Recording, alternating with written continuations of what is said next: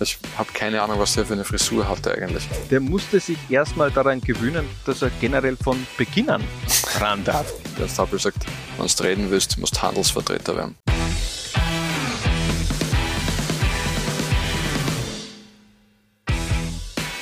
Laura inspaniert und widmet sich heute dem Thema Lieblingsbeefke. Wir haben nämlich eine Elf zusammengestellt mit deutschen Kickern, die in der österreichischen Bundesliga richtig abgeliefert haben. Und den Start macht dabei gleich ein zehnfacher Meister Harald.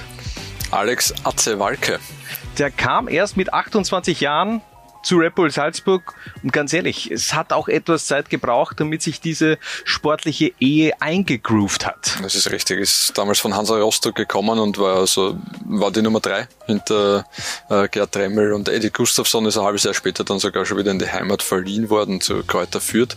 Und dann waren 15, 16 ist er erst mhm. tatsächlich Nummer eins geworden als äh, Zizan Stankovic als äh, Nummer eins kann man demontiert ja. fast sagen, wurde. Er, er, hat sich selbst demontiert auch, ein bisschen durch ein paar Patzer. Zizan Stankovic, Alex Walke hat übernommen und hat wirklich auch abgeliefert. Drei Saisonen hintereinander, Torhüter der, der Saison, der Spielzeit in der österreichischen Bundesliga. Für mich war Alex Walke wirklich die ersten Jahre bei Salzburg die ewige Nummer zwei. Hinter Peter Gulaschi, dann eben Zizan Stankovic hat sich da auch, glaube ich, nicht so, so wirklich äh, aufgedrängt oder aufgeregt, dass er diesen Anspruch hätte, die Nummer eins zu, zu sein. Aber dann hat er eben die Chance bekommen, hat sie genützt und äh, ist wirklich auch zu einer Salzburger äh, Red Bull-Legende geworden. Ja, würde ich auch sagen. Extrem guter Typ, ähm, hat er dann jahrelang auch in weiterer Folge beim Verein geblieben, obwohl klar war, dass er jetzt eigentlich äh, keinen Anspruch mehr auf die Nummer eins hat, aber hat diese, diese junge Mannschaft immer gut geführt und ja, passt gut. Vor Walke gibt's unser beliebtes 3 für 3 mit einem weiteren Ex-Salzburger, aber kein roter, sondern ein violetter. Heiko Lessig. Auch mhm. er wurde Meister. Auch er wurde Meister, ja, das ist äh, richtig. Gleich in seiner Premierensaison, schlussendlich hat er den Titel geholt mit Austria Salzburg. Es sollte der letzte Titel bleiben, den er dann schlussendlich auch geholt hat.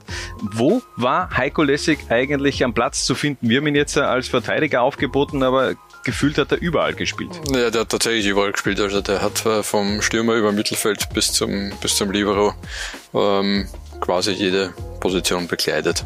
Mhm. Und er war dann schlussendlich auch der erste Kicker, der in der neuen Salzburger Arena als Salzburg-Spieler getroffen hat. Anfang März 2003 im Stadion Waldsitzenheim gegen den FC Kärnten hat er den Ausgleich erzielt. Davor generell das erste Tor in Salzburg in der Arena hat Juan Zuleta erzielt für die Klagenfurter. Nebenlässig geht es erfolgreich weiter. Wir reisen von Salzburg nach Graz. Wir sind in den 90er Jahren und Sturm räumt alles ab und er räumt alles hinten zusätzlich ab, beziehungsweise er hält dicht. Franco Foda fand in Graz beziehungsweise Österreich eine, eine neue Heimat. Ja, nachdem er in Deutschland schon viel unterwegs war und ist, was, äh, was man oft vergisst, der ist ja eigentlich nicht aus Deutschland gekommen, sondern aus der Schweiz vom FC Basel mhm. damals zum SK Sturm. Aber es hat dann eigentlich gleich gut funktioniert zwischen Foda und äh, Sturm Graz. Das ist richtig, er hat sich gleich reingespielt, hat dann Champions League gespielt mit äh, Sturm und in weiterer Folge auch seine sehr erfolgreiche Trainerkarriere beim SK Sturm bekommen. Darf man nicht vergessen, ist nicht nur als Spielermeister geworden, sondern eben auch als Trainer die Blackies zum Cupsieg geführt und auch zum Meistertitel und später dann eben auch als erster deutscher äh, ÖFB-Teamchef geworden. Richtig. Und er hat ja auch zwei Länderspiele für Deutschland gemacht. Mhm. Eins unter anderem gegen Brasilien. Willst du die Geschichte erzählen? Na, aber dann müssen wir irgendwie, glaube ich, äh, Altersbeschränkung da drauf haben, oder? Ja, googelt einfach Franco gegen Brasilien. So, und unsere Abwehr komplettiert ein Kicker mit einem starken Schuss und einem fast noch stärkeren Charakter, Harald. Oliver Kragel. Kultkicker. Kultkicker. Ähm, ich frage mich immer bei Fußballern, wenn sie die Nummer 69 tragen. Hm. Ja. Okay. Weiß man schon Bescheid. Ja. Ähm, Lustig. Masturbinho. Ja. ja. ja ist äh, im Jahr 2013 damals ja. vom Drittligisten Babelsberg ähm, zur SV Ried gekommen. Ich glaube, die waren mhm. damals dritte Liga. Ähm, das war so einer von den vielen, die der damalige Riedmanager Stefan Reiter äh, ausgegraben hat in unteren Ligen und die dann in der österreichischen Bundesliga richtig gut performt haben. Es hat sich dann für die Rieder sehr bald aufgehört, nicht nur weil Stefan Reiter das weitergesucht hat, sondern auch weil in den unteren Ligen schon so viel zahlt worden ist, dass die nicht mehr dazu bewegen, zu bewegen waren, nach Ried zu wechseln. Das stimmt. Und Oliver Kragel hat dann auch das weitergesucht. 2015 ist er nämlich in die Serie A gewechselt. Mhm. Dort hat er dann auch äh, seine aktuelle Frau kennengelernt und die ist in Italien ein nicht unbekannte, äh, nicht unbekannte Persönlichkeit. Die hat nämlich äh, Promi Big Brother gewonnen. Alessia Makari. Sie haben ein gemeinsames Modelabel sogar. Oliver Kragel, L-I-F. Keine Ahnung, ob man das Liv oder irgendwie Zusammenhängend da ausspricht, aber ähm, die sind schon so ein bisschen ein Promi-Park, glaube ich, mhm. in Italien geworden. Spannend. Also war mir tatsächlich nicht bewusst bis jetzt. Mhm. Jetzt weißt du es, aber ja. dafür bin ja ich da für diese Trash Talk, äh, nein, nicht Trash Talk, sondern diese Trash TV Momente, um dich da ein bisschen auch zu belehren. Das sind sicher Jeans mit Löchern. Möglich, also Ed Hardy-Style. Ed ja, Hardy könnte ich mir auch vorstellen. ja. ja. Äh, 2022 ja dann wieder auch äh, zu den Rieder zurückgekehrt, aber das hat dann nicht mehr so ganz gut gepasst, weil eben Christian Heinle auch nicht so auf Oliver Kragel gesetzt hat. Dabei, wenn Ried einen Kragel hat, äh, dann mhm. muss der auch spielen. Zumindest hat er das so gegenüber der Kronenzeitung gesagt und ähm, Anfang 2023 dann wieder zurück nach Italien gewechselt, wo er sich, glaube ich, auch wirklich sehr, sehr heimisch fühlt, Oliver Krage. Von der Verteidigung switchen wir ins Mittelfeld und dort kann auf rechts ja im Grunde nur einer ran, der Rekordlegionär der österreichischen Bundesliga, Steffen Hoffmann. Und wer hat das alles eingefädelt damals? Ich wollte gerade sagen, wenn Lothar Matthäus eine gute Sache für den österreichischen Fußball getan hat, mhm. dann war es Steffen Hofmann nach Wien zu holen zum SK Rapid. Definitiv. Seine Trainerkarriere, die war überschaubar bei den Hütteldorfern. Dann war er im Grunde vorgesehen als Trainer bei Red Bull Salzburg. Ist dann, dann ist eben Giovanni Trapattoni ja, gekommen. Ja, war so quasi genau. Co. dann unter Trapattoni oder gleichberechtigt oder mhm. whatever. Die zwei haben sich jetzt nicht so gut verstanden. Aber Steffen Hoffmann und Rapid, das war im Grunde ein Perfect Match, führte die Hütteldorfer 2005 und 2008 zum Titel. Dann der Schock Anfang 2006 nach äh, dem Meistertitel 2005 der Champions League. Ähm, Gruppenphase ist ja nicht nur Andi Ivanschitz äh, zu den Salzburgern gegangen, sondern eben auch Steffen Hoffmann zu 1860 München. Aber da fand er keinen Fuß auf dem Boden und kehrte nach sieben Monaten wieder zurück äh, nach Wien. Genau äh, um weiter an seiner Legende zu basteln. Also ja, Steffen Hofmann, absolute Rapid-Legende und auch äh, dann nach seiner aktiven Karriere so ziemlich jeden Posten beim SK Rapid bekleidet, den man bekleiden kann. Ganz ehrlich, schau dir nochmal diese, diese Spielzeiten zwischen 2007 und 2010 an. Ähm, der hat jeweils knapp 35 Scorerpunkte pro Saison geholt. Der ist 2009, 2010 als Mittelfeldspieler Torschützenkönig geworden mit 20 Toren und der hat dann eben zusätzlich auch noch 17 Assists abgeliefert. Das waren unfassbare Zahlen, ja. die Steffen Hoffmann da eigentlich für Jahr für Jahr abgeliefert hat. Der nächste Kicker hat ein paar weniger Spiele am Konto in der österreichischen Bundesliga, nur 19 Mal lief er auf und dennoch, der gehört da einfach rein, denn egal, ähm, ob er jetzt abgeliefert hat oder nicht, Ike Hessler, der ist überall eigentlich ein Publikumsliebling gewesen. Und Ike Hessler ist Weltmeister mhm. und hat über 100 Länderspiele für Deutschland gemacht. Ja, Weltmeister und dann eben zum Karriereausklang nochmal bei Austria Salzburg in der Saison 2003, 2004 äh, hat er die Karriere eben ausklingen lassen. In Erinnerung bleibt wohl sein Tor gegen Udinese in der zweiten Runde des UEFA Cups. Äh, damit schoss er die Salzburger auch in die zweite Runde, aber sportlich war das dann überschaubar, was er in der Mozartstadt abgeliefert hat. Für mich eben auch ähm, äh, der ist ja Jahre später dann auch, bleiben wir wieder beim Thema Trash TV, ist er dann auch in den Dschungel gegangen. Und Harald, ich weiß, du hast ja den Dschungelcamp damals auch ähm, fleißig dir angesehen. Ike Hessler hat im Grunde nichts abgeliefert. Der war unsichtbar und dennoch ist er von den Fans immer wieder Runde für Runde weitergewählt worden, weil er eben ein Publikumsliebling war und nach wie vor ist Thomas Icke Hessler. Ja, hat mich als Vertreter der Leistungsgesellschaft auch extrem geärgert damals. Verständlich. Also, in Salzburg ließ Hessler schlussendlich seine Karriere ausklingen. Wir machen aber weiter und wechseln von einem Ende zu einem Anfang, nämlich Markus Anfang.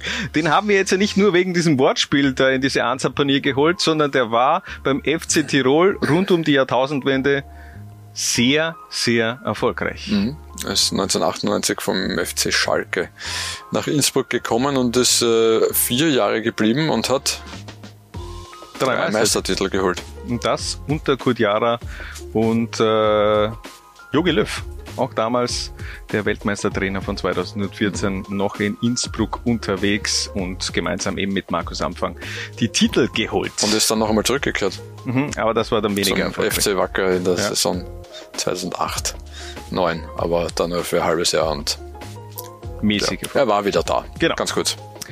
Wir bleiben in Innsbruck reisen aber zurück in die 80er Jahre. Der FC Tirol verkündet 1985 einen Transferkracher und was für einer das war, Harald. Hansi Müller. Und Hansi Müller war damals eine richtig große Nummer. Und äh, war kein Oldie, der war, wie alt war er damals? 28 Jahre alt. Ähm, davor bei, bei Inter Mailand gespielt, mhm. zwei Jahre. Ähm, mit dem VfB Stuttgart äh, Großes geleistet, war Nationalteamspieler. Und Gernot Langes, der damalige Swarovski-Chef, ähm, hat ihn dazu bewegt, nach Innsbruck zu kommen. Und er war eben nicht nur ein er war ja kein Oldie, wie du gerade gesagt hast. Mhm. Der ist jetzt ja nicht nur hergekommen, um, um äh, Geld abzukassieren, denn der war eben ein richtiger Leistungsträger auch bei den Tirolern. Mhm. Hansi Müller hat in der Saison 86, 87 vier rote Karten kassiert. Drei in der Bundesliga und eine im ÖFB Cup und er hat äh, elf Freunde in einem Interview dann erzählt. Am Ende war ich mit dem zuständigen Sportrichter in Wien befreundet. Na, der schon wieder, sagt er. Danach gingen wir einen Kaffee trinken. Oh, sehr schön. Sehr schön. Gut, das stützt natürlich jetzt auch meine These, dass er ein richtiger Leistungsträger war, Harald Dacke. Aber er ist, eben gerne, ja. ist eben zweifacher Meister mit den Tirolern geworden, er ist Cupsieger geworden und ist gemeinsam mit äh, dem FC Tirol auch ins UEFA Cup Halbfinale 1987 eingezogen. Dort hat man dann aber gegen Göteborg verloren und dennoch, es war eben eine ganz große Zeit auch in Tirol unter Ernst äh, Happel. Ernst Happel. Ja, so da habe ich noch eine ganz kurze Anekdote. Bitte. Hansi Müller geht zu Ernst Happel und sagt, Trainer, wir müssen reden. Und Ernst Happel sagt, wenn du reden willst, musst Handelsvertreter werden. Oh, ja, okay. Äh, wenig Worte braucht Ernst Happel, um das Bestmögliche aus seinen jeweiligen Mannschaften zu holen. Auch unser nächster Spieler bzw. Stürmer darf sich Europameister nennen und er war 1996 nicht ganz unbeteiligt, dass Deutschland Europameister wurde. Oliver Bierhoff. Mhm. Vor seinem Karrierehighlight im Wembley ging er noch in Steyr, Krems oder Leom auf Vorjagd. Genau. Ähm, dabei hat es ja ursprünglich nicht so ausgesehen, als ob er da jetzt irgendwie äh, den Umweg Österreich bräuchte, um äh, großer deutscher Stimme zu werden, oder? Er hat seine ersten, ersten guten Jahre eigentlich gehabt, auch beim HSV. Dann sind die Leistungen ein bisschen stagniert, die Einsatzzeiten weniger geworden und dann hat er eben den Umweg Salzburg dennoch gewählt. Und es war ein sehr, sehr, eine sehr weise Entscheidung. Mhm. 23 Tore in 33 Spielen. Hat zwar aufgrund äh, von Václav Daneks Lauf nicht zur ähm, Torschützenkönig gereicht, aber aller Ehren wert. Und nach einer Saison schlug Inter zu, holte äh, Oliver, Bier für, Oliver Bierhoff für eine Million Mark damals äh, nach Mailand, hat dort aber nie gespielt, wurde wohl eh weiterverliehen an Ascoli und eine Saison später dann auch äh, verkauft an Ascoli dann startete wirklich auch diese ganz große Karriere von Oliver Bierhoff eben mit den Highlights AC Milan, Europameister und ja, äh, unzählige Tore auch im Nationalteam erzielt. Oliver Bierhoff. Bierhoff. Bierhoff natürlich. Neben zwei Europameistern und einem Weltmeister haben wir auch noch zwei Champions League Siege im, im Angebot. Mhm. Wir beginnen mit Carsten Janker, der brauchte nur 36 Spiele für Rapid, um ewig in Hütteldorf in Erinnerung zu bleiben. Und ganz ehrlich, man erinnert sich an Carsten Janker nur mit dem Turban. Ich habe keine Ahnung, was er für eine Frisur hatte eigentlich. Ähm, Carsten Janker mit Turban und äh, ein bisschen Blut verschmiert. Mhm. So sehe ich ihn vor meinem geistigen Auge. Und der kam vom 1. FC Köln nach Wien und da erzählt er uns auch ein bisschen, dass das ganze Toni Polster eingefehlt hat. Er war natürlich eine Ikone beim ersten FC Köln. Ähm, ich war damals 19, 20 Ja, und so hat es dann halt angefangen. Und dann hat er halt den Anruf zum, zum Ernst hier gemacht und er hat den Weg dann zu Rapid ein bisschen geebnet. Ich hatte noch schon noch Probetraining und musste mich zeigen. Man munkelt ja, er hat ein bisschen Angst vor mir gehabt und deshalb hat er diesen Deal eingefädelt blieb er dann schlussendlich aber auch nur eine Saison. Dann ging es weiter äh, zum FC Bayern, brauchte dort schon ein bisschen eine Eingewöhnungszeit, bevor er dann aber auch wirklich zum Stammspieler geworden ist. Beim FC Hollywood, wirklich diese, diese FC Hollywood-Zeit, damals beim FC Bayern und Champions League-Sieger geworden. Deutscher Meister, Pokalsieger, hat er im Grunde alles abgeräumt. Äh, Vize-Weltmeister 2002, dort auch getroffen in Japan und Südkorea. Und dann 2007 wieder in Österreich angedockt. Beim glorreichen SV Mattersburg. Mhm. Und ja, auch dort ist es ganz okay gelaufen für ihn. Sehe ich auch so und er blieb dann auch nach seiner aktiven Karriere äh, Österreich treu, hat sich dort eine... Hat er, hat er seine, seine Frau äh, im Rapid-Sekretariat kennengelernt. Blieb dann Ernst. eben bei Rapid auch, also ist dann im Grunde von Mattersburg nach Rapid in den Trainerstab äh, der Jugend gewechselt und später dann noch äh, äh den SV Horn, DSV Leoben in die Liga 2 geführt. Auch mhm. das darf man nicht vergessen. Sehr erfolgreiche Zeit auch auf den Trainerbänken Österreichs Carsten Janka. Und zum Abschluss, Janka stürmte einst äh, mit ihm zusammen für die Bayern und er selbst war 2005 der Transferkracher zum Start der Red Bull-Ära. Alex Zickler der musste sich erstmal daran gewöhnen, dass er generell von Beginn an ran darf. Ja.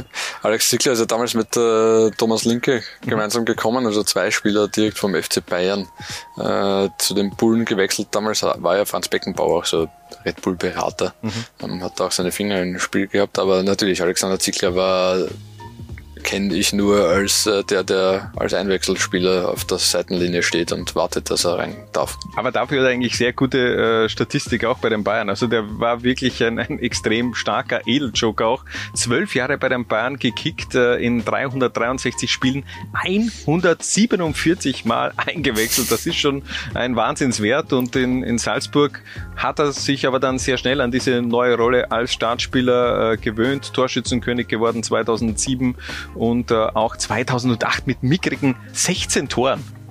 Ich glaube, ist nur unterboten worden damals von Jakob Janscher und Stefan Meyerhofer, oder? Ein paar Jahre später, glaube ich, mit dem 14 ja.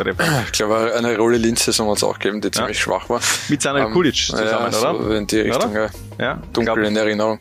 Ähm, aber ja, Alex Zickler ähm, prägend für die, für die ersten Jahre beim, beim FC Red Bull Salzburg. Und was man oft vergisst, dass der dann beim Lask auch noch gestürmt hat. ja, ich glaube, das wird er selbst gerne vergessen. Die Torausbeute bei den Linzern, die war dann überschaubar gut. Ein Tor in 16 Spielen, da ist er eher als Transferflop in die Geschichtsbücher eingegangen. Und so schaut sie also aus. Unsere Lieblingsbiefke 11, fehlt euch ein Name, dann rein damit in die Kommentare. Aber bitte dann eben auch äh, einen Tausch vornehmen. Also schon auch einen Kicker angeben, der dafür runter soll. Ansonsten sagen wir danke fürs Reinklicken und bis zum nächsten Mal. Wenn es wieder heißt, Laula 1 paniert.